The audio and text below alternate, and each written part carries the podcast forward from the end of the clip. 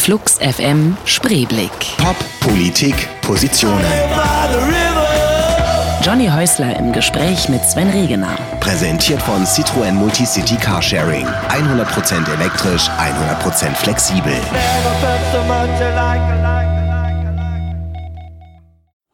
1985 gründet der gebürtige Bremer die Band Element of Crime. Sven Regener spielt Gitarre und Trompete, schreibt die Texte und veredelt die Songs durch seine unverwechselbare Stimme. Mit seinem ersten Roman Herr Lehmann stellt er eindrucksvoll unter Beweis, dass ihm das Schreiben auch als Buchautor liegt. Der gleichnamige Film von Leander Hausmann mit Christian Ulmen in der Hauptrolle beschert Regener den deutschen Film- und Drehbuchpreis. Flux FM Spreeblick. Heute zu Gast ist Sven Regner, auf den ich mich sehr freue. Mein Name ist Johnny Häusler. Herzlich willkommen. Charity Children, Elizabeth. Sven Regner ist im Studio. Herzlich willkommen. Ja, hallo. Du freust dich immer, wenn jemand Trompete spielt in, äh, in Popmusik, oder? Ja, generell, wenn jemand Trompete spielt, ich höre das gern. Ich bin halt auch Trompetenfreak auf meine Weise. Also deshalb habe ich ja das auch als Kind gern lernen wollen. Das war ja meine Idee mit, mit 15, dass ich unbedingt Trompete lernen wollte. Das war deine Idee. Ja, das, das war- das das heißt, es ist ich- nicht so eine Geschichte wie gewesen wie äh, Junge, du musst ein Instrument lernen oder so. Nee, ich komme aus einer völlig unmusikalischen Familie. Okay. Da, da war mit Musikinstrumenten gar nichts a- am Start. Ich habe mit zehn angefangen, Gitarre zu lernen und dann wollte ich aber auch noch Trompete spielen unbedingt, weil ich den Sound so toll fand. Was war denn die Musik, die dich dahin gebracht hat? Also hast du irgendwie Jazz gehört oder so mit 15? Ja, Louis Armstrong und so Sachen fand Okay. ich toll. Also weil er so einen tollen Sound hatte. Später natürlich auch so Lester Bowie und solche Leute und dann Art Ensemble of Chicago und so also etwas moderneren Sachen. Aber eigentlich fand ich durch, durch, eigentlich durch Louis Armstrong, weil er echt diesen wahnsinnigen, tollen, mega punkigen Trompetensound hatte, diesen lauten Sound. Ja. Trotzdem relativ ungewöhnlich für einen Teenager, ne, die Musik. Was hast du noch gehört zu der Zeit? Naja, das, was alle anderen auch hörten, also was ich, Sweet, was ging da mal, das Sweet, Slay, der ganze Kram, was so rumflog in den 70ern, was weiß ich, als ich zwölf war, war glaube ich äh, It Never Rains in Southern California der große Hit oder so, oder man die erste Hip-Hop-Single bei uns zu Hause hat meine Schwester natürlich gekauft, was eine große Schwester war, äh, die Archies, Sugar, so 69 gewesen. so. Ja, ja. Und äh, also der ganze Kram, der heute so in, in den Odi-Veranstaltungen Super Nummer, aber. es ist toll, das sind alles tolle Nummern. Das ist schon super. Äh, ähm, es war interessant, wir haben jetzt in der Fabrik gespielt in Hamburg vier Tage und da war tatsächlich dann auch ein äh, Plakat Albert Hammond, der Alte wirklich, kommt demnächst und spielt irgendwie. Aber es ist doch sowieso, oder die ganzen Plakate, die man sieht, es kommen doch nur noch so Bands, wo man denkt, ich wusste gar nicht, dass die noch leben. Ja, also ich meine, weiß nicht genau, ist es der übliche Effekt, dass irgendwann der Taxman nochmal kommt und man dann wegen der Steuernachzahlung nochmal los muss?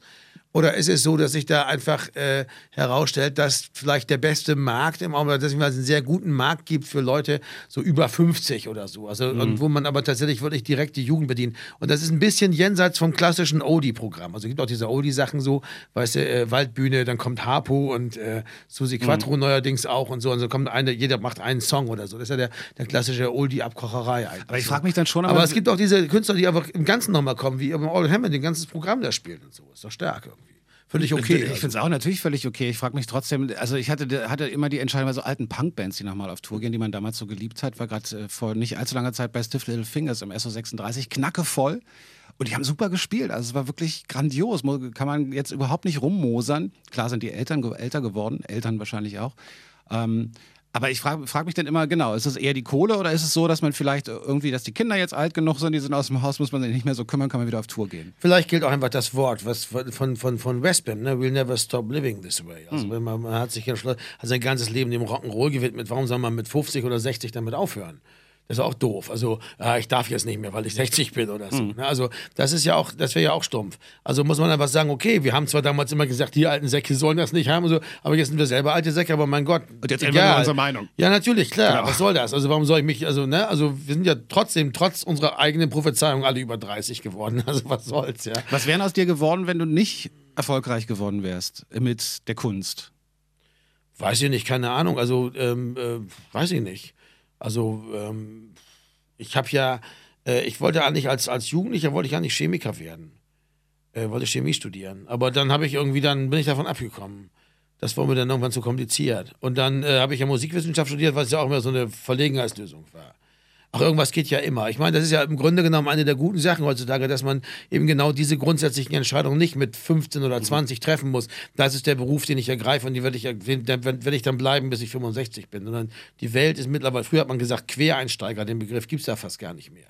Der wird ja gar nicht mehr verwendet. Also, also sind ja fast alle mittlerweile Quereinsteiger irgendwo. Zumal man wahrscheinlich ziemlich irre ist, wenn man sich sowieso auf eine Sache verlagert im Moment, weil ich glaube, diese Flexibilität braucht man schon, dass man jederzeit auch wieder was anderes machen kann. Ach ja, wenn man, äh, ja, weiß ich nicht. Also wenn man jetzt wirklich sagt, ich bin hier Monument drauf und ich will nur dieses eine Ding machen, das ist natürlich auch total toll und bewundernswert und auch, ein, also wir sagen, ein starker Standpunkt, der irgendwie auch äh, so für so, so, so, so, eine Haltung zum Leben, die ich gar nicht gut finde. Mhm. Äh, man muss dann nur irgendwie gucken, wie man das klarkriegt, also wie man damit klarkommt. Aber man, ich glaube, das ist alles okay. Ich würde mich nicht mal als besonders flexiblen Freak sehen. Ich habe eigentlich wenn man sich überlegt, Element of Crime in den 80ern, wir waren schon sehr arm und so und haben nebenbei viel gearbeitet und äh, noch müssen. Und, äh, obwohl wir eine große Plattenfirma hatten und so. Und in den 90ern wurde das erst ein bisschen besser.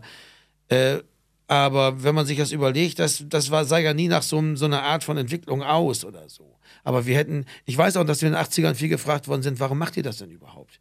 Da kriegt, kommt ihr doch, könnt ihr doch eh nie was. Die 80er waren ja auf eine Weise auch so, gab ja so einen ganzen Strang äh, von Bewusstsein, der so Richtung Karriere ging. Das war ja in den 80ern anders mhm. als in den 70ern, wo man das gar nicht machte. Wir hatten dann diese Punk-Geschichte und danach, so ab, ab, ab 85, 86, drehte das irgendwie um. Ich dachte, das ist die Matt Bianco-Effekt, ja. Und dann wurde das plötzlich alles so, ja, warum machst du denn überhaupt so eine komische, warum macht ihr denn so eine komische Musik? Äh, damit könnt ihr doch nie einen Pfennig verdienen. Wir sagten, ja, wir machen diese Musik, weil wir die wirklich mögen. Hör doch auf, du willst doch auch mal Geld verdienen. Also so, weißt du. Mhm. Also das war ganz komisch, weil, weil, weil man davon ausging, dass das sowieso nicht zusammenpasst, dass man etwas, etwas Exzentrisches macht, was man auch noch sehr mag und dann vielleicht damit auch noch also genug andere Exzentriker findet, dass man davon einigermaßen vernünftig leben kann. Wobei ich immer gedacht habe, in der Kunst ist eigentlich das die beste, der beste Weg, denn als Exzentriker gibt es jedenfalls keinen Ersatz für einen. Ja? Da ist man so, da steht man relativ allein. Also wenn man was Spezielles am Laufen hat und Element of Crime war immer eine exzentrische Band, glaube ich, äh, dann äh, äh, muss man nur gucken, dass man die anderen Exzentriker findet und hoffen, dass es genug sind. Ja, dass es irgendwie einigermaßen geht. Es sind genug. Lass uns mal erstmal ein bisschen Musik hören, nicht von Element of Crime, sondern von äh, dir und Leander Hausmann, nämlich zum Film, über den wir sicher auch noch mal reden werden. Ähm, High Alarm am Mögelsee, von dem ihr schon ganz viel gehört habt hier auch auf Flux FM. Das ist das Lied vom Hai. Chad Faker. Quatsch. Gott, was von Chad Baker erzählt. Das Blackstreet natürlich, No Diggity, aber auch ich habe mich, schon, ich hab mich, schon, ich hab mich schon gewundert. Ja, ich habe mich, mich auch gewundert. Dann, ist, das, ist das ursprünglich von Chad Baker gewesen und dann irgendwie. Ich weiß aber nicht, kennst du das? Äh, dieses No Diggity kenne ich. Und ich weiß nicht, woher dieses äh, Klaviersample ist.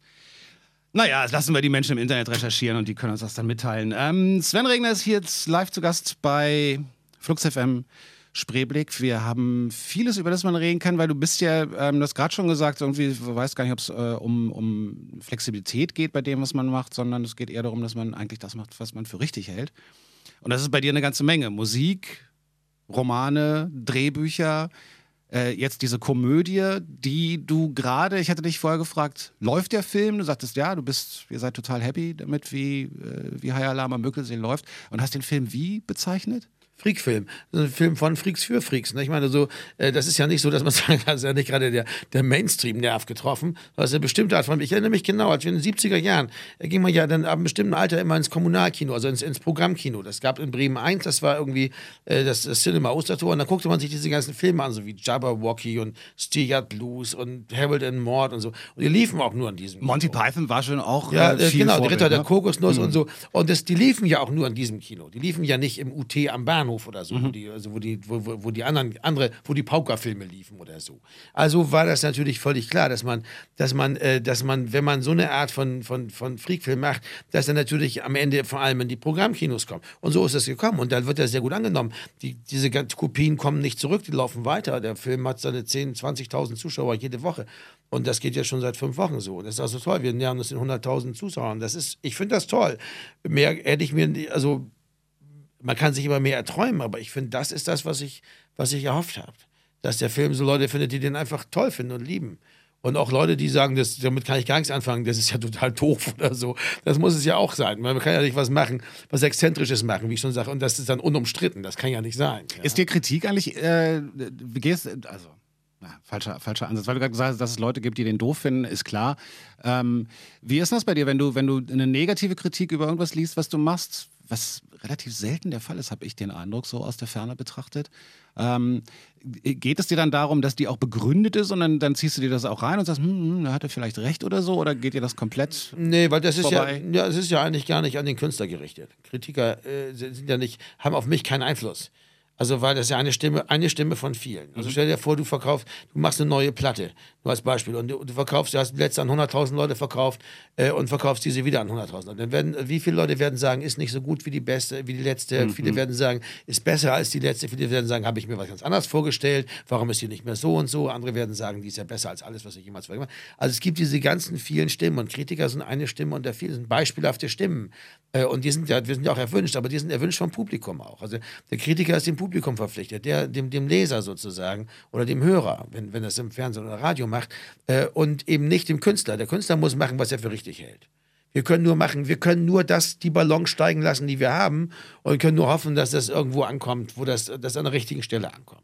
Und das ist, dass sich Leute finden, die das mögen. Denn wir, wir machen ja nur Sachen, die wir mögen. Der High Alarm zum Beispiel hat ordentlich was abbekommen, aber das war auch klar, weil, weil, äh, weil das auch ein ungewöhnlicher Film ist. Und das würde mich nicht weiter, weiter, weiter das, das ärgert mich nicht weiter oder so.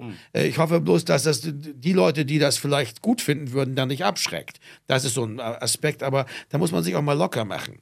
Äh, Man kann nicht dauernd Sachen machen und everybody's darling sein. Also Nee, aber das ne? war, äh, also eine Kritikerstimme ist natürlich nur eine von Zehntausenden, Hunderttausenden, wie viel auch immer, von Millionen, aber sie ist natürlich ein bisschen lauter als die von anderen. Also der Käufer kauft ein Produkt oder geht ins Kino und so. Ja, aber wir wissen das ja auch zu deuten, gerade im Film. Also ich gebe mal ein Beispiel. Also der Filmspiegel im Tipp, das ist ja mal diese, diese, diese, diese Kritikerspiegel sozusagen, der Filmkritiker in Berlin und dann äh, die, das entsprechende Ranking. Äh, Ich bin bin immer nur ein Typ gewesen, ich mochte immer nur, ich gucke, gehe sehr viel ins Kino, ich mochte immer nur die Filme im unteren Drittel.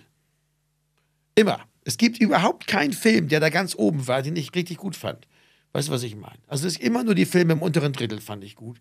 Äh, Und ich weiß nicht, warum das so ist. Die sind einfach, und ich glaube nicht, dass, es, dass, dass, es da, dass, dass man deswegen sagen kann, dass sie Unrecht haben. Das ist einfach eine andere Welt. Und ich glaube, dass die meisten Leute das auch so zu deuten wissen. Und dann habt ihr gesagt, lass uns einen Film im unteren Drittel drehen. Ja, nee, das, das ergibt sich von alleine. Da muss man sich keine Sorgen machen. Nein, ich glaube, das ist einfach ganz völlig klar. Das, man weiß es einfach zu deuten. Wenn, wenn, wenn, was weiß ich, bestimmte Kritiker das und das schreiben, dann weiß ich, das ist nichts für mich. Wenn die sagen, das ist ganz toll und ganz bezaubernd und so. Und bei anderen Kritikern weiß ich, wenn die das toll finden, ist das, also Leute, die Leute selektieren auch die Kritiker bei sich selbst. Die sagen, den, der, was, was der, der macht eher, empfiehlt mir eher Sachen, die mir dann auch wirklich gefallen. Und bei dem bin ich eher vorsichtig. Also die Leute sind ja nicht total doof oder so. Die sind ja nicht einfach hörig, sondern auch das ist ja nur, auch Kritik ist ja nur ein Angebot.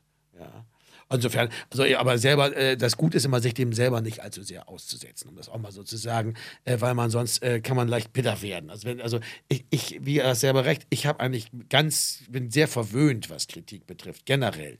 Äh, und Element of Crime und auch meine Bücher, also relativ verwöhnt. Und ich denke immer, naja, irgendwann, jedes Mal, wenn ich irgendwas Neues mache, denke ich immer, na, diesmal gibt es auch nicht auf die Fresse. Irgendwann muss ja mal der Punkt kommen, also wie beim Ring des Polykrates, ne? wo er sagt, also wenn es dir so gut läuft, dann wird es umso schlimmer hinterher. Das finde ich irgendwie einen tollen Standpunkt. Ja. Phoenix Entertainment. Und da reden wir gleich auch nochmal drüber, über Unterhaltung. ja. Maike Rosa Vogel mit Waiting, und da kannst du bestimmt auch ein bisschen was zu erzählen, ne? Ein, äh, eine Künstlerin, die dir am Herzen liegt. Ja, ja, ja. Ich habe zwei Platten mit ihr produziert äh, äh, und äh, also für sie produziert. Ich war aber dabei, als sie zwei Platten aufgenommen hat, sagen wir mal so. Denn Maike ist jemand, das ist äh, auch so ein Naturwunder. Also äh, Maike muss man eigentlich bloß Mikrofone davor tun und sie spielt Gitarre und singt und das ist total toll. Man nimmt es einfach auf. Und das war's. Äh, Und dann kann man natürlich noch Sachen, Dinge dazu machen. Also wir haben also einen Cajon-Spieler und Richard Papik oder, auch der, der andere, Christian, äh, wie heißt der noch? Und äh, egal, oder ein bisschen Trompete hier und da. Aber im Grunde genommen ist es so, dass Maike ein in sich ruhendes, so, so, so, so ein Zentrum hat, so ein Kern. Ja, das ist eben das, was sie macht mit der Gitarre und, und Singen dabei. ist. Das ist so stark. Das ist unzerstörbar. Also wir haben ja sie auch als Vorgruppe jetzt oft dabei gehabt. Also du kannst Maike vor 2000 Leute stellen, ganz alleine und die kennen sie nicht und sie kennt die natürlich auch nicht und das funktioniert. Äh, Und selbst wenn die Leute damit äh, das äh, teilweise nichts anfangen können, man kennt das ja als Vorgruppe, dass man kann da ja auch sozusagen durchaus schwer haben, ist es so, dass sie trotzdem in den Bann geschlagen sind, weil die äh, unglaubliche Kraft hat so. Und das ist echt toll. Das finde ich, das, und das, das liebe ich bei, bei Künstlern, wenn die so eine, so eine, so eine, so ein, so ein, wie soll ich sagen, so ein inneres, unzerstör, so unzerstörbaren Kern haben. Da kann passieren, was will, da können auch die Bierbüchsen fliegen. ist alles egal. Ja, weil das, weil sie sind nicht zu beirren. Denn das ist, glaube ich, ganz wichtig als Künstler, dass man sowas hat. Denn sonst kann man das auf Dauer nicht aushalten. War das äh, von dir ein Herzenswunsch, mit ihr zu arbeiten? Oder hast du, äh, oder war es so, dass man, dass du auch durchaus deiner Popularität bewusst irgendwie gesagt hast, da muss man irgendwie noch, ich möchte da helfen oder irgendwie Nee, davon bin ich, ich bin ganz davon abzuglauben, dass man durch, dadurch, dass man als Produzent auftritt, also mit seinem Namen, dass man damit mhm. Promo machen kann. Manchmal glauben das äh, äh, Plattenfirmen zum Beispiel oder auch Promoter, aber das funktioniert nicht. Die Leute können mit dem Begriff des Produzenten auch nichts mhm. anfangen. Also man könnte es genauso gut verschweigen, wenn das dann nicht so aussehen würde, als würde man das verschweigen, mhm. weil es also wie, wie äh, Dieter Bohlen bei Bonnie Tyler, weißt du? Äh, das, das muss man ja ja nicht. Sondern im Grunde genommen bringt das dafür nichts. Also ich glaube, das Entscheidende ist, was ich daran mag äh, am Produzieren, ist, äh, wenn, man, wenn man Künstler hat, wo man wirklich das Gefühl hat, die haben ein ganz eigenes Ding zu laufen. Dass man das sie auf so eine Weise produziert, dass man sie, dass man ihr das, was an ihnen besonders ist, hervorbringt. Es gibt zwei Ansätze beim, beim, beim Plattenaufnehmen äh, mit Künstlern, dass man sagt, wir versuchen das mehr in die Richtung zu drängen, dessen, was geläufig ist und was die anderen auch machen. Also auf so einen Mainstream zu bürsten, dass es, dass es einfacher hat im Markt sozusagen. Oder man sagt im Gegenteil, wir wollen gerade den Künstler daran bestärken, dass das, was an ihm besonders ist und exzentrisch ist, herauszubringen. Das ist aber oft das, was Künstler an sich selbst zunächst mal hassen oder zumindest äh, mhm. gering schätzen, weil sie glauben, das ist nicht richtig oder so. Also sie brauchen da auch Hilfe. Und dann stellt man sich da hin und sagt, nee, nee, genauso wie du das immer, so, genauso wie du das machst, so ist es richtig, so mhm. musst du das machen. Ich habe was gelernt äh, bei Element of Crime als Sänger mit Uwe Bauer damals, der äh, unser erster Produzent war, der Schlagzeuger von, von Fehlfarben ja auch gewesen ist und der auch unser erster Schlagzeuger war und der das produziert hat, der sagt, Sven, du brauchst gar nicht erst versuchen, wie andere Leute zu klingen. Das kannst du alles knicken. Wenn du deine Stimme nicht, äh, dich mit deiner Stimme nicht anfreunden kannst, dann hast du eh verschissen. Also tu mir einen Gefallen, sing einfach so, wie du immer singst und das wird dann schon richtig sein. Es ist ein komisches ja. Phänomen, dass so viele Künstler in, in so eine Falle drohen zu tapsen, weil eigentlich sie, sie kriegen das erste Publikum mit dem, so wie sie sind. Und dann wird es plötzlich ernst sozusagen und dann fängt man an rum zu experimentieren und irgendwie doch wie die oder wie der. Ja, wobei man darf es eins nicht vergessen. Ähm, die aufgenommene Stimme klingt anders als die Stimme, die man selber hört. Also wenn du deine ja, Stimme ja, man, man hasst ja seine eigene Stimme auch oft. Erst, das ist der, äh, man erkennt sie gar nicht wieder. Also wenn du erlebst, als Kind, weiß ich noch, als die ersten Kassettenrekorder aufkamen und man dann so sich selber mhm. aufgenommen hat, war einer der größten Witzdinger, weil, was, das soll ich sein? Das kann gar nicht sein. Das klang mhm. so wie, wie ganz andere Menschen, weil man ja über den Gehör, über die, die, die Schädelknochen und so weiter einen ganz anderen Sound sozusagen ins Innenohr bekommt von seiner eigenen Stimme, als andere Leute, die mit dem bekommen. Und das ist irgendwie der erste, der erste, die erste, erste narzisstische Kränkung schon mal. Meine Stimme klingt gar nicht so, wie ich immer dachte. Gar nicht so cool. Ja, oder äh, einfach nicht so, wie ich sie gewohnt bin. Und da, und da muss man sich also mit diesem, dieser fremden Stimme anfreunden. Und dann denkt man natürlich auch äh, immer, wenn man, wenn man vor so was Gigantischem steht, wie so einem imaginären Publikum, was da draußen anonym ist, dass man denkt so, äh, man muss es denen irgendwie gerecht werden oder so. Und das ist der Punkt, wo der Produzent einer sein muss, der sagt, nein, du musst dem nicht gerecht werden, du musst das machen, was du selber richtig findest. Und dann, der Rest findet sich von alleine. Das Publikum kommt dann von alleine. Und das ist das, das Interessante daran, dass man, dass man das in, in diesem frühen Stadium, John Cale war so ein Produzent, ja, der, der vor allem dafür da war, die erste oder zweite Platte von Künstlern zu machen, weil er jemand war, der sagte, nee, wir nehmen das einfach so auf. Ich will nicht hören, was du denkst, was du dir gedacht hast, was du dir vorstellst, was du dir erträumt hast. Nein, wir nehmen das auf, mit dem du hierher gekommen bist. Und dann gucken wir mal weiter. Und dann spiele ich vielleicht noch ein kleines Klavier und dann war es das. So hat er die Squeeze-Platte damals gemacht oder die ganzen die Nico-Platten oder eben auch Element of Crime damals, die zweite Platte. Das war genau der, der Effekt, dass jemand sagte, nee, ihr seid so, nehmen wir so auf. Und das ist im Grunde genommen, klingt banal, aber das ist das, warum, warum es wichtig ist, dass man das macht, um den, den Künstlern so ein bisschen dieses, dieses, das ist wie so eine Tradition, dass man das weitervermittelt, dass man sagt, du bist okay. Du musst nicht irgendwelchen welchen Geflogenheiten, welchen, irgendwelchen Sachen gerecht werden, die andere Regeln, die andere aufgestellt haben. Das musst du nicht als Künstler. Ist das eine Rolle? Du hast gerade gesagt, bei Michael Rosa Vogel, du warst dabei, was äh, sehr, äh, was sehr nett gesagt ist, finde ich. Aber ist das eine Rolle so als Produzent, also eher dann so diese Aufgabe zu übernehmen, von der du gerade gesprochen hast? Fühlst du dich da wohl oder ist das was, wo du sagst, nee, ich mache lieber selber meine eigenen Songs? Und das, das, das hat damit eigentlich ganz wenig zu, also es hat das ist vorbei, der mit, mit Studio verbunden und so, aber es hat damit eigentlich gar nichts zu tun. Das ist eine ganz andere Rolle, das ist eine ganz andere Position. Ja, und dann ist aber da, man ist einfach dabei und freut sich, weil da läuft tolle Musik, da ist ein Musiker, der nimmt diese und man hilft ihm, das aufzunehmen. Ja, das ist einfach total toll. Und äh, äh, äh Das macht einfach Spaß, weil es Musik ist. Und man vielleicht darf man, kann man auch mal selber, hat man selber noch eine Idee, die man dazu spielen kann, aber es muss nicht sein. Man darf einfach dabei sein, wenn Musik aufgenommen wird. Ich finde das sowas total toll. Das ist echtes Privileg. Ja, und, ähm, äh, und man kann eben bis zum gewissen Grad auch helfen, weil man ermutigt und ermuntert und, und einfach den Rücken stärkt und so. Das ist das Entscheidende, denn, denn äh, äh unterm Strich, was, was die, den meisten Musikern nicht bewusst ist, sie können das alles schon. Sie, sie wussten, wussten das bloß oft nicht. Intergalactic Lovers mit Delays. Sven Regner ist live zu Gast hier bei Flux FM Spreeblick. Wir haben, glaube ich, vor zwei Jahren oder so haben wir uns schon mal so ein Stündchen unterhalten, ähm, Interview gemacht. Und da hast du einen Satz gesagt, den ich seitdem sehr, sehr oft und sehr gerne zitiere. Nämlich, wenn ich dann selber mal auf dieser anderen Seite sitze, du hast gesagt, Kunst ist nicht verhandelbar. Toller ja. Satz, den man so stehen lassen kann, weil immer wenn es darum geht, ähm, um das Thema, wie muss man Dinge machen oder was gehört wohin im Bereich der Kunst und so. Und dann fand ich, hat das, das, dieser Satz hat das wunderbar auf den Punkt gebracht. Ähm, ist auch eine Grundhaltung bei allem, was du machst, ne? Naja, weil, weil man hat ja gar keine andere Wahl. Also ähm, auf jeden soll man den hören. Also, ne, also ich habe es mal, manchmal kommen Leute zu einem und glauben, sie sagen was ganz äh, Besonderes oder sie tun einem damit einen Gefallen, dass sie einem erzählen, was ihnen, was ich an der letzten Platte oder an dem Buch nicht gefallen hat oder so. Was ihr nicht bewusst ist, ist, dass 90 bis 95 oder 99 Prozent der Leute lehnen das sowieso ab, was man gemacht hat.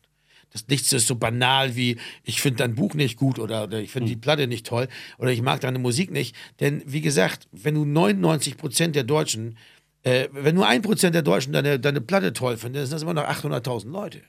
Also da muss man sich ja mal klar machen, worüber wir reden. Den meisten Leuten ist das sowas von egal.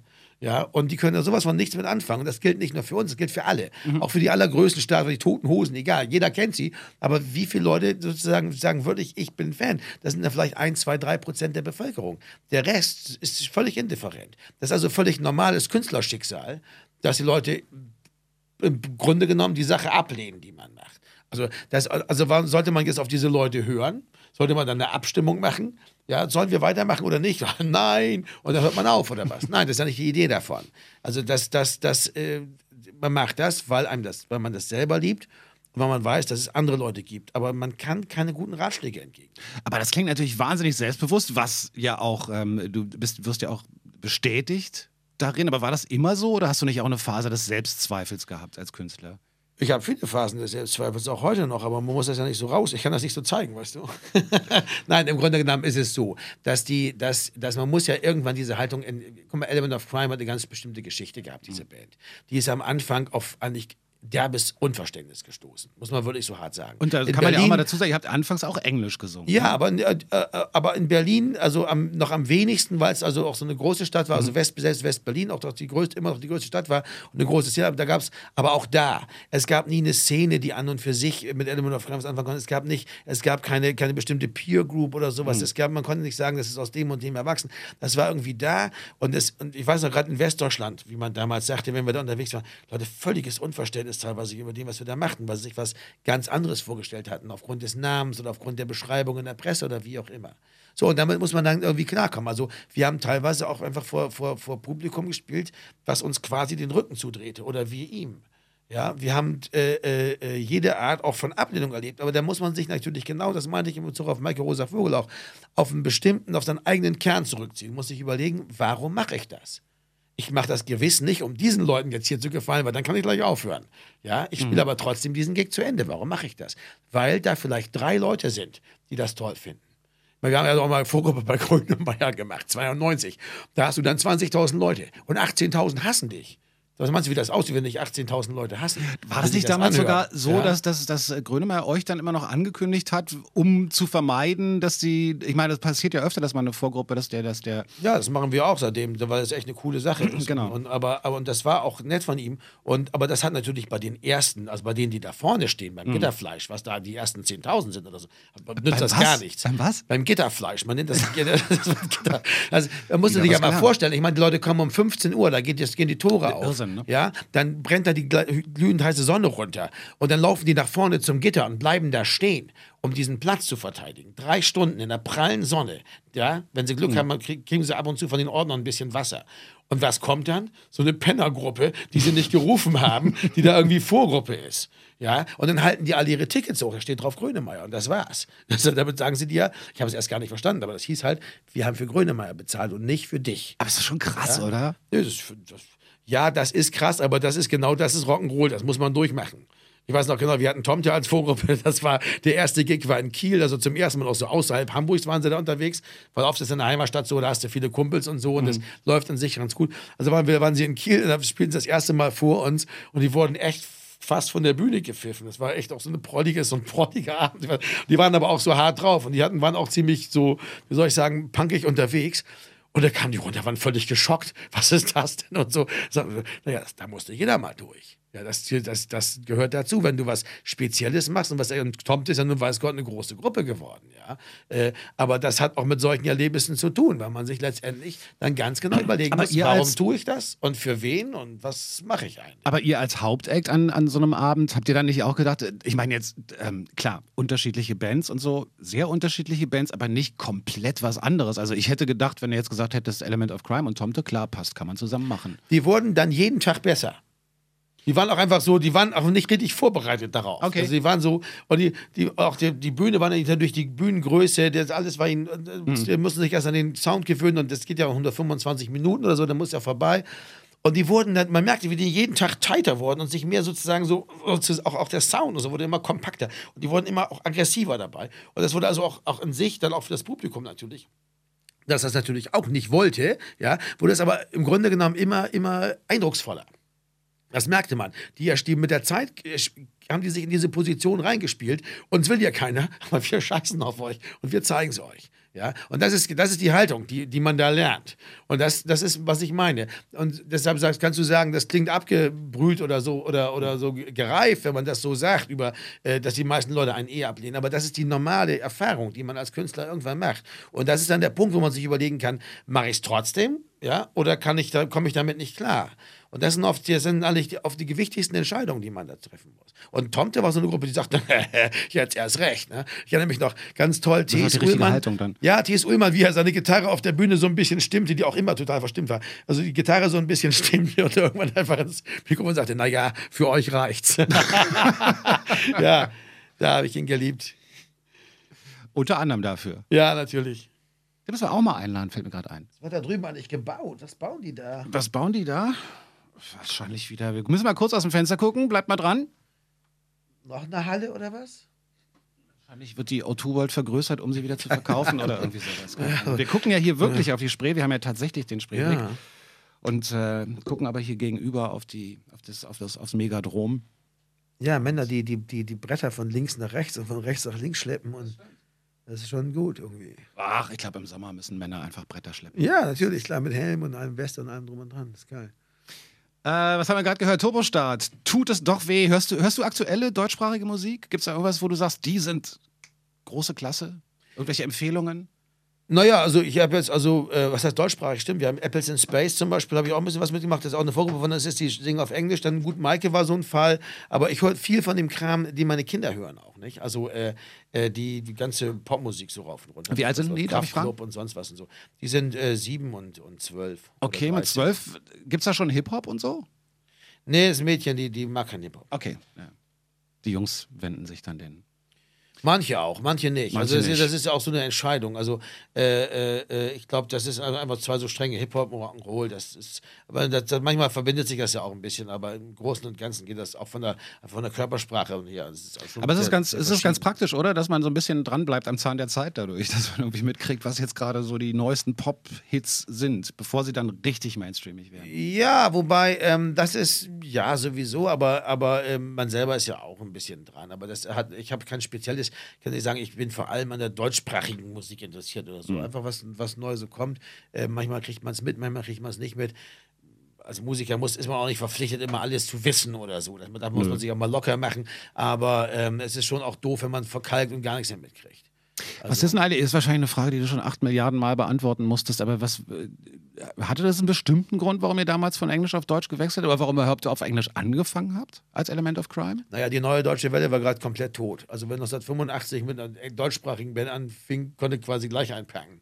Das war ja, das, das, wollte ja wirklich kein Mensch mehr. Schon gar nicht mehr aus. Stimmt. Wir haben auch immer schon verschwiegen, dass wir aus Berlin kommen und so. Weil, auch, weil wie viele Bands sind durch Deutschland marodiert? Wir kommen aus Berlin, wir sind geil. Und das war hm. einfach, das konnte einfach keiner mehr ertragen. Äh, und das im Grunde genommen war es auch so, dass wir eigentlich diese Art von Songs da auch nicht auf Deutsch vorstellen konnten. Und äh, in dem Moment, wo wir merken, dass es geht, nämlich so Ende der 80er, also bei der vierten Platte hatten wir ein deutsches Lied dann drauf. Ich habe es auch immer als so eine offene Wunde empfunden. Einmal wegen, dem, wegen der ewigen Frage, warum singt ihr eigentlich auf Englisch? Und zum anderen, die man eigentlich auch nur so indirekt beantworten konnte, aus dem Gefühl heraus. Und zum anderen eben, weil man natürlich auch sozusagen der direkte Zugang so ein bisschen fehlte. Auch die, das war, war immer so ein Schleier dazwischen. Das war, kam mir immer ein bisschen, auch ein bisschen feige vor. So ein bisschen, aber auch nur so ein bisschen. Mhm.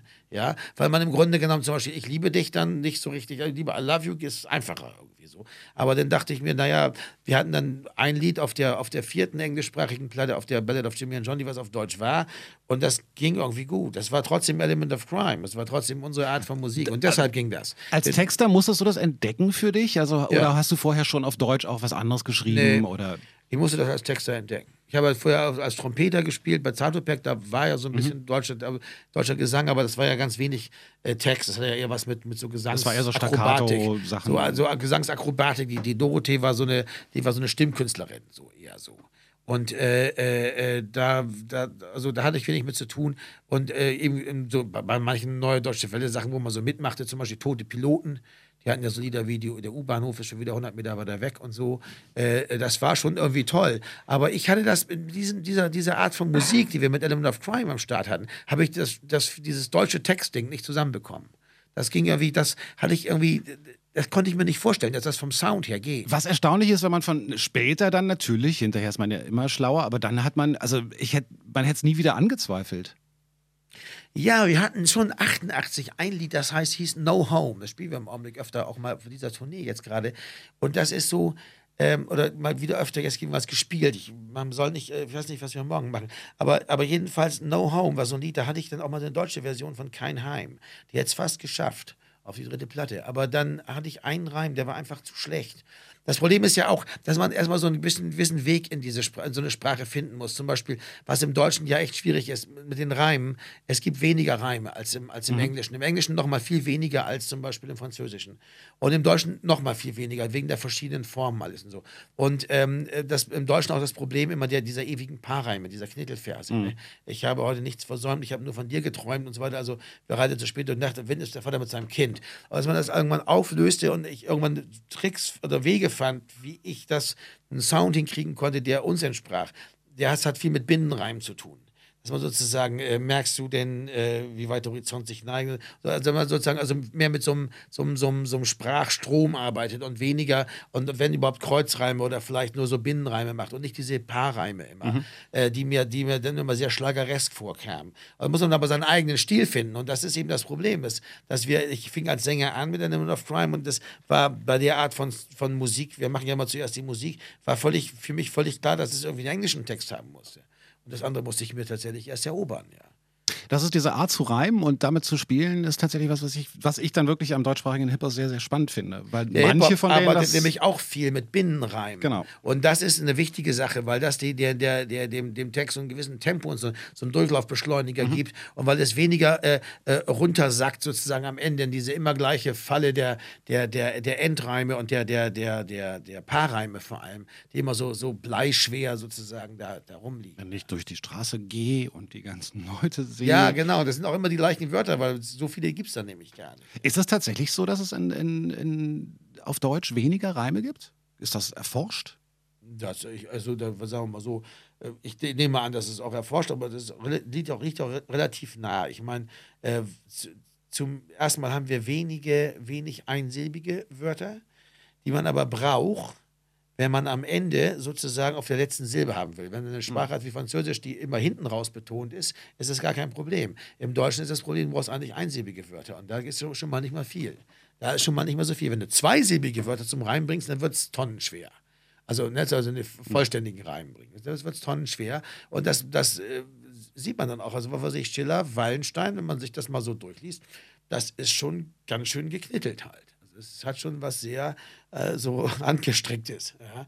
Das ist problematisch. Aber es hat eben auch teilweise natürlich auch einen Charme, so einen naiven Charme, den man ja damals dann auch mochte, weil man das ja auch für volkstümlich hielt und so. Das muss man sich dann, das sind alles ästhetische Entscheidungen. Es gibt da keine, damit ist auch keine Wertung verbunden, weil die deutsche Sprache natürlich gleichzeitig auch eine ungeheure, so sozusagen, also eine große, große Auswahl an Lauten hat und an, an Sounds hat.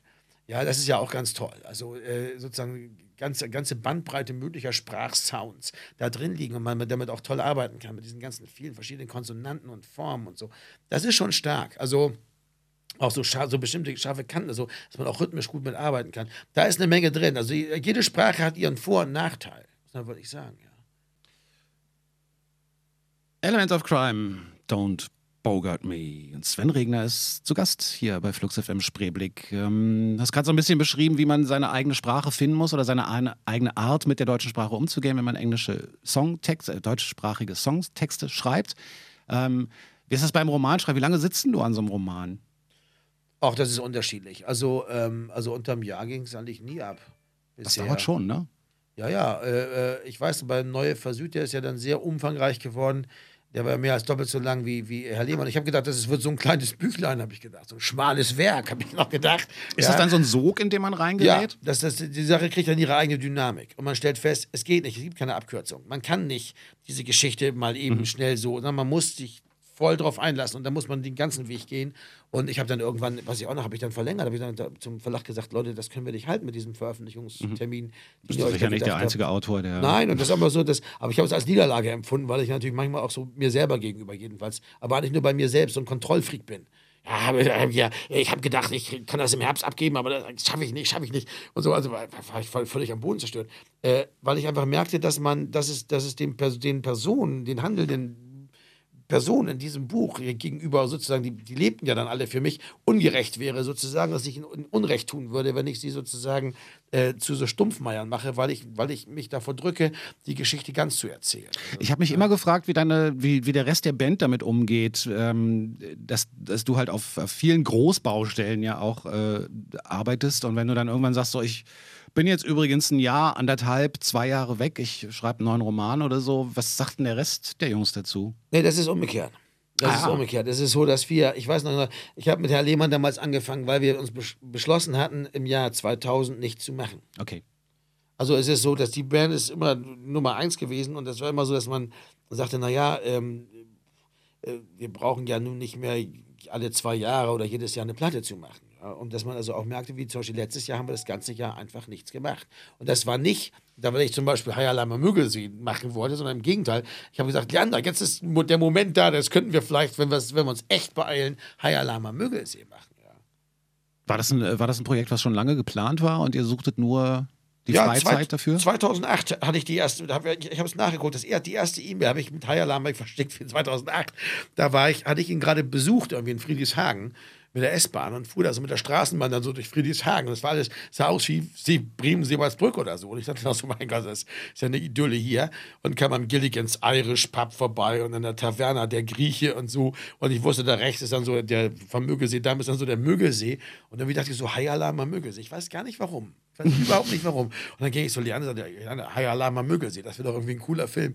Und der hatte sofort 20 Ideen. Ja, da gibt es dann so einen Bademeister und dann haben wir so einen mhm. Polizisten und dann sperren die den Mögelsee da absolut fantastisch besetzt, dieser Film übrigens. Ja, das sind gute Leute, ne? Echt, das ist, finde ich auch. Das macht echt.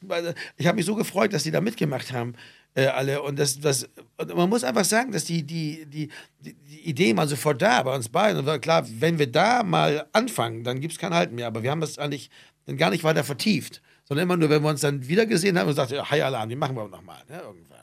Und dann war eben der Moment da, der andere hatte gerade, hatte gerade äh, Hotel Lux war gerade veröffentlicht und war gerade sozusagen durch und da klingelte bei ihm auch jetzt nicht so laut das Telefon und dann habe ich gedacht, jetzt ist der Moment. Jetzt, ich wusste, dass er gerade nichts Neues hatte. Und habe gesagt, Leander, jetzt ist der Moment. Jetzt machen wir einen High-Alarm. Weil klar war, High Alarm ist noch nicht das Thema, wo man jetzt gleich das große Geld scheffelt. Zumal wir gesagt haben, wenn, dann machen wir den sofort. Also wir warten nicht fünf, wir machen nicht hier fünf Jahre Stoffentwicklung und so einen Scheiß, sondern nein, wir schreiben ein Drehbuch und drehen den Film sofort und bringen sofort raus. Das heißt, in welcher Zeitspanne ist der dann entstanden? Drehbuch haben wir im Januar, Februar letzten Jahres geschrieben, dann haben wir den im Sommer gedreht und im, im Herbst geschnitten und jetzt im Frühjahr kam er raus. Also war nicht ein Jahr. Das ist dann ziemlich sensationell. Das ist Film. äh, flott, aber wir haben auch gesagt, na gut, es ist ein Film wie so ein Klingelstreich. Du sagst ja nicht, lass uns morgen um 15 Uhr treffen, um bei Mhm. Frau Müller einen Klingelstreich zu machen. Du sagst, uh, komm mal hier, schnell, Frau Müller, wir machen mal einen Klingelstreich. Also sonst, wenn man sonst nimmt, hat die Sache keinen Schwung. Und dann habt ihr euch abends beim Bier hingesetzt, habt eure Telefonlisten, also eure Adressbücher durchgeguckt und überlegt, wer macht denn alles mit? Ach, das war ja ganz interessant, weil die, die Leute hatten da auch Lust zu. Weil es war ja klar, wenn man einen Film High Alarm man möge sie heißt, dass es ein exzentrischer Film ist. Also Könnte Spaß machen, ja. Ja, und das, das, entweder hat man auf sowas dann Lust oder nicht. Und es gibt viele Leute, die haben auf sowas Lust. Äh, Was natürlich ein Problem ist, gerade Filmschauspieler, für die ist das, der Sommer die wichtigste Zeit. Das ist da, wo es, da werden viele Filme gedreht. Und wenn sie da ein Angebot haben, wir konnten, hätten damit kaum, konnten damit kaum konkurrieren. Wir hatten nicht äh, äh, das Geld bei dem Film, um zu sagen, du, wir haben äh, so eine Einheitsgage gezahlt pro Drehtag für die, für die Schauspieler mit Sprechrollen, äh, aber ähm, im Grunde genommen keine sehr hohe oder so. Und also und eine Einheitsgage bedeutet eben auch sehr populäre Schauspieler also dadurch deutlich unter ihrer normalen Gage bleiben. Und äh, das, das, das Tolle war, dass so viele trotzdem dran geblieben sind. Ja? Äh, und manche konnten auch einfach nicht. Und das fand ich war auch völlig in Ordnung. Wir mussten einfach, haben einfach die genommen, die konnten. Und das waren natürlich auch tolle Leute dann. Und dann haben wir noch drei gehabt, die als Produzenten eingestiegen sind, was natürlich auch total toll war. Wart ihr dann eigentlich auch diejenigen, die sich um ganzen, das Ganze drumherum kümmern mussten? Also Finanzierung und, und, und, und, und? Nee, das haben X-Filme gemacht. Wir haben also quasi so eine, so eine Co-Produktion Müggel, Film, X-Filme. Wir haben uns um das Okay. Inhaltliche gekümmert. Also Drehbuch, Regie, äh, Musik, äh, das ganze Programm. Und die haben sozusagen die ganze andere Seite gemacht. Herstellung, Finanzierung und so weiter und so fort. Aber doch, wir sind natürlich auch mit zur, zur Filmförderung Berlin-Brandenburg gegangen und haben da vorgesungen und so. Ne? Also das muss man schon bringen. Also man muss sich schon committen für die Sachen. Ihr habt nicht wirklich da gesungen. Nein, aber wir haben das Lied vom Heim mitge- mitgenommen und haben das vorgespielt und haben gesagt, hier, wir haben auch Musik dazu gemacht. Und das fanden sie super. Ja, das fanden die super. Und das war das ist ja auch super. Und ich meine, es ist auch nicht so, dass wir jetzt, äh, das, das ist ja auch eigentlich eine schöne Erfolgsgeschichte. Und das, wie gesagt, auch einfach so, das läuft so durch die Programmkinos und das hat so eine, so eine, das hat so was Liebevolles, weil die Leute nehmen das dann so an, äh, die das da, und, und freuen sich und so. Das Ja, wahrscheinlich gibt es ganz viele Leute, die sich darüber freuen, dass es äh, so Comedy nicht im Klamauk-Stil, wie wir ihn kennen aus Deutschland, sondern im, im und nicht immer unter die Gürtellinie, wie man es auch oft kennt, sondern äh, mit der Absurdität äh, vom britischen Humor auch viel drin. Ja, oder manche sagen auch noch döver, was auch in Ordnung ist. Also, also ist Hey, es gibt was aus Deutschland, was noch döver Ja, ist. genau. Super. Das ist einfach der, wo man einfach sagt so, ähm, ja, wir, wir, wir, wir begründen das gar nicht mehr. Also es gibt keine Sekundärbegründung, warum das jetzt, also so kluger Film und so, damit fangen wir gar nicht erst an. Oder subtile Komik oder so, nein. Aber eben, äh, äh, dass man letztendlich, wir hatten Lust darauf, weil die, die Idee ist halt einfach exzentrisch, High sie. Und das einfach so, so knüppelhart dann einfach so runter, so durchzu, durchzuführen, ja, durch die verschiedenen Tonarten zu fiedeln gewissermaßen. Das hat irgendwie wahnsinnig viel Spaß gemacht. Und es wäre ja komisch, wenn so eine Filme gar nicht gemacht werden würden. Ja, also äh, das wäre ja auch eine komische, ist eine komische Welt, wo so, so eine Art von Film, die man ja auch sonst so früher liebte und kannte, wenn man so eine Filme gar nicht gemacht würden. Ja. Und da fährt zum Schluss noch das Motorrad. Denn das ist der Motorcycle-Song von Arlo Guthrie gewesen. Hast du mitgebracht? Ja, das ist ein tolles Lied. Also ich, ich liebe das. Also das ist auch sowas, sowas Sinnfreies, aber irgendwie Tolles, ja. Also ähm, das war ja auch so ein bisschen der Geist beim High Alarm. Ne? Also dass man sagt so, ja, wir machen auch so eine komische Musik dann. Ich spiele Gitarre, Leander spielt Mundharmonika und dann ab und zu singt einer, wir sind das Polizeiorchester zu zweit, also so. Und das, also diese, diesen, diesen Folk-Aspekt auch. Also äh, Arlo Guthrie, weiß man ja hier, also damals äh, Alice's Restaurant, so ein Film, also auf den sich Ander und ich, wir können uns ja nicht auf alle Filme einigen. Er mag zum Beispiel wahnsinnig gern so Horrorfilme, so richtige, sowas, so Blutspritz und so. Ich ja nicht so. Aber weil ich ja so mehr so der Bussi-Bär bin unter den Filmeguckern. aber das ist mir ja egal. Ich gehe ja nicht ums, ins Kino, um Angst zu haben, ja. Aber äh, ist ja egal. Jedenfalls äh, war das dann so, dass wir so, auf so, einen- so einen Film uns halt zum Beispiel einigen konnten. Und, und das ist so ein richtig tolles Lied. I, just, I don't want it Tickle, just wanna ride on my motorcycle oder was er da singt, mhm. das ist schon toll. Also diese, diese, diese folkige Haltung, die ja auf so eine, sehr, auf so eine, so eine, so eine gewisse Grund, so einen Grundhumor dem Leben gegenüber bezeichnet. Das finde ich, das mag, mag ich ja auch an so einem eigentlich doch sehr traurigen Film wie Alice's Restaurant. Das Interessante ist mhm. ja, dass ich den in, ich weiß noch, in den 70er Jahren auch eben im Kommunalkino gesehen habe und gedacht habe, Mensch, ja, so ein lustiger Film und wir alle so, oh, geil, hier Alice's Restaurant und so. Und habe ich dann irgendwie jetzt, weiß ich, vor zehn Jahren nochmal geguckt und habe gedacht, so, mein Gott, ist das ein trauriger Film. Mhm. Also was alles passiert, der Vater stirbt und, und dann wie diese ganze Kommune quasi, also diese ganze Gemeinschaft so kaputt geht, weil der eine so ein Drogenproblem hat und alles so gewalttätig wird und also und Vietnam und also alles so plötzlich so sich so auflöst, also im Grunde genommen das, das Ende von so einem Hippie-Traum beschreibt, ja. Und das ist irgendwie äh, interessant, also wie, wie, wie unterschiedlich man das auch wahrnehmen kann. Und das hat natürlich auch was mit der Vielschichtigkeit von auch der Musik zu tun. Ja. Zeugt auch für den Film, dass es so viele äh, verschiedene Ebenen gibt. Ganz richtig, ja. Geht einem bei Musik ja auch oft so, dass man die ähm, anders empfindet, weiß ich nicht, als fröhlichen Song und plötzlich stellt man fest, ein paar Jahre später, hm, dass man beim zehnten Mal, mal, hören auch noch was entdecken kann. So eine andere Ebene, die dann noch so mit, mit rumschummert und so. Das finde ich auch toll. Ja, das muss nicht unbedingt sein, aber ich, ich mag das gern, weil, weil das die Sache so, ähm, das es hat auch viel mit einem selber zu tun. Wenn man dann anders drauf ist, sieht man plötzlich so wie, wie diese Wackelbilder früher, ja. Hm. Wenn man von so guckt, dann sieht's, dann ist dann, dann grinst die Kuh und wenn man von so guckt, ja, ist der Kopf ab. Oder? Gilt fürs Leben. Das ist, gilt wahrscheinlich fürs ganze Leben. Ich habe vorhin überlegt, warum wir überhaupt vor zwei Jahren äh, dieses äh, Interview gemacht hatten. Und ich glaube, da war der Anlass dieses Buch, was du damals rausgebracht hast, von dem, von dem äh, Reiseblog, was du gemacht ja, hattest. Genau. Da kam das als Buch raus. Dann äh, jetzt äh, dieser Film, also äh, bist ja dauerbeschäftigt. Zwischendurch hast du es nochmal zu Weltruhm im Internet gebracht, im deutschsprachigen, mit dem Urheberrechtsrand. Ja. Was damals, was ich mich immer gefragt habe, ist, warum gibt es eigentlich so wenig Künstler, die sich zu der Debatte äußern? Haben die alle Schiss? Ja, klar. Ist ja auch zu Recht. Wir sind ja als Künstler, wir wollen ja dem Publikum gefallen. Wir sind ja nicht dafür da. Künstler, man darf es nämlich auch den Künstler als Politiker wirklich nicht überschätzen. Also hm. politische Kunst, schön und gut, Leute, aber ganz ehrlich, in der Politik ist der Künstler eigentlich immer eher Populist, weil er es gewohnt ist, auf Beifall zu gehen. Das ist einfach, das liegt in der Natur der Sache. Ja? Hm. Wir wollen Beifall.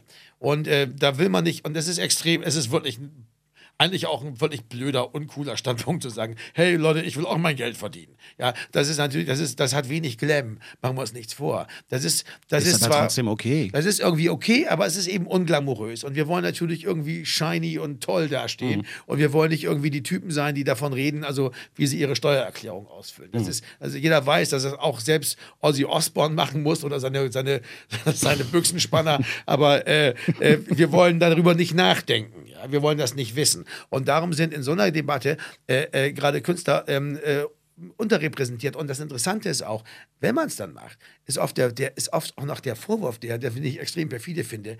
Ja, ja, wenn es um ihr eigenes Geld geht, dann sind sie politisch plötzlich. Dann sagen, aber wann denn sonst? Ich meine, man wirft ja auch einen Metallarbeiter nicht vor, dass er in der IG Metall ist und dass er da einen entsprechenden Standpunkt hat, obwohl es natürlich um sein Wohlergehen geht. Nein, natürlich machen wir das. Was, was denn sonst?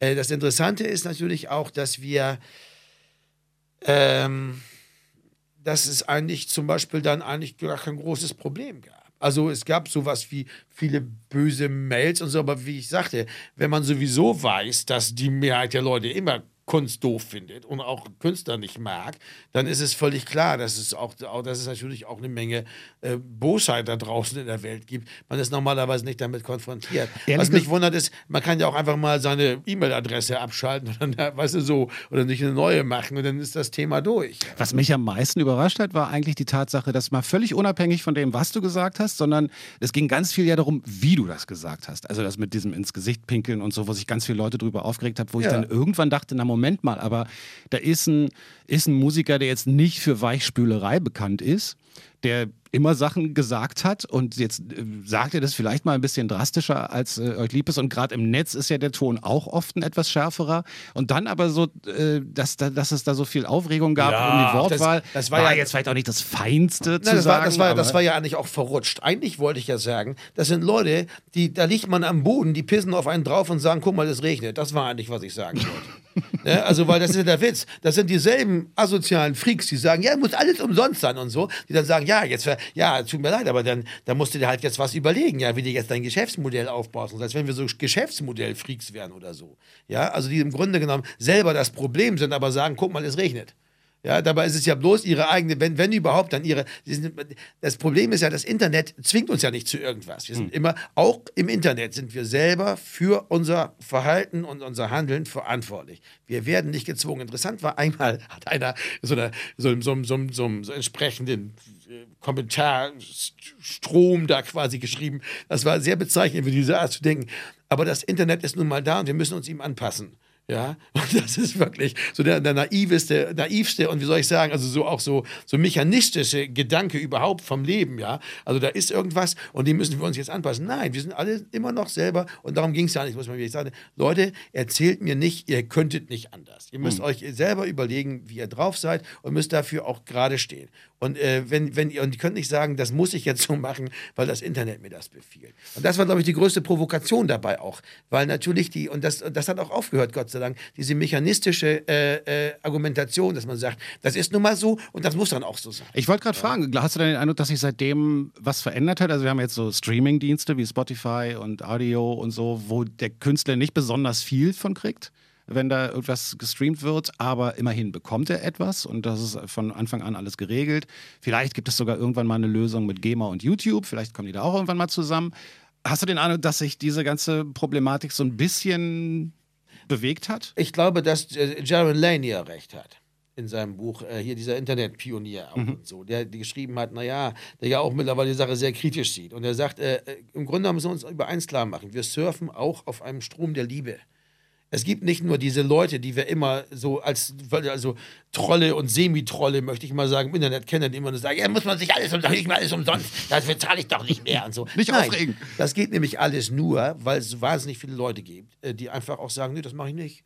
Ne, ich finde den Künstler toll, ich bezahle dafür, ist hm. doch klar. Ich zahle auch für. Also Leute, die auch sagen, ja, kann ja sein, dass es eine Möglichkeit gibt, das umsonst zu bekommen, aber ich nehme sie nicht wahr. Ich zahle dafür, weil das eine gesellschaftliche Vereinbarung ist, die finde ich richtig. Oder wie ich in diesem Interview sagte, was ein sehr wichtiger Punkt ist, es ist auch dann nicht okay, im Laden zu klauen, wenn, wenn, wenn man sicher sein kann, nicht erwischt zu werden. Es ist trotzdem nicht okay. Also das ist auch so ein kantsches Ding, würde ich mal sagen, dass man einfach sagt, es gibt sowas wie eine, wie eine, wie eine grundsätzliche Haltung diesen Dingen gegenüber.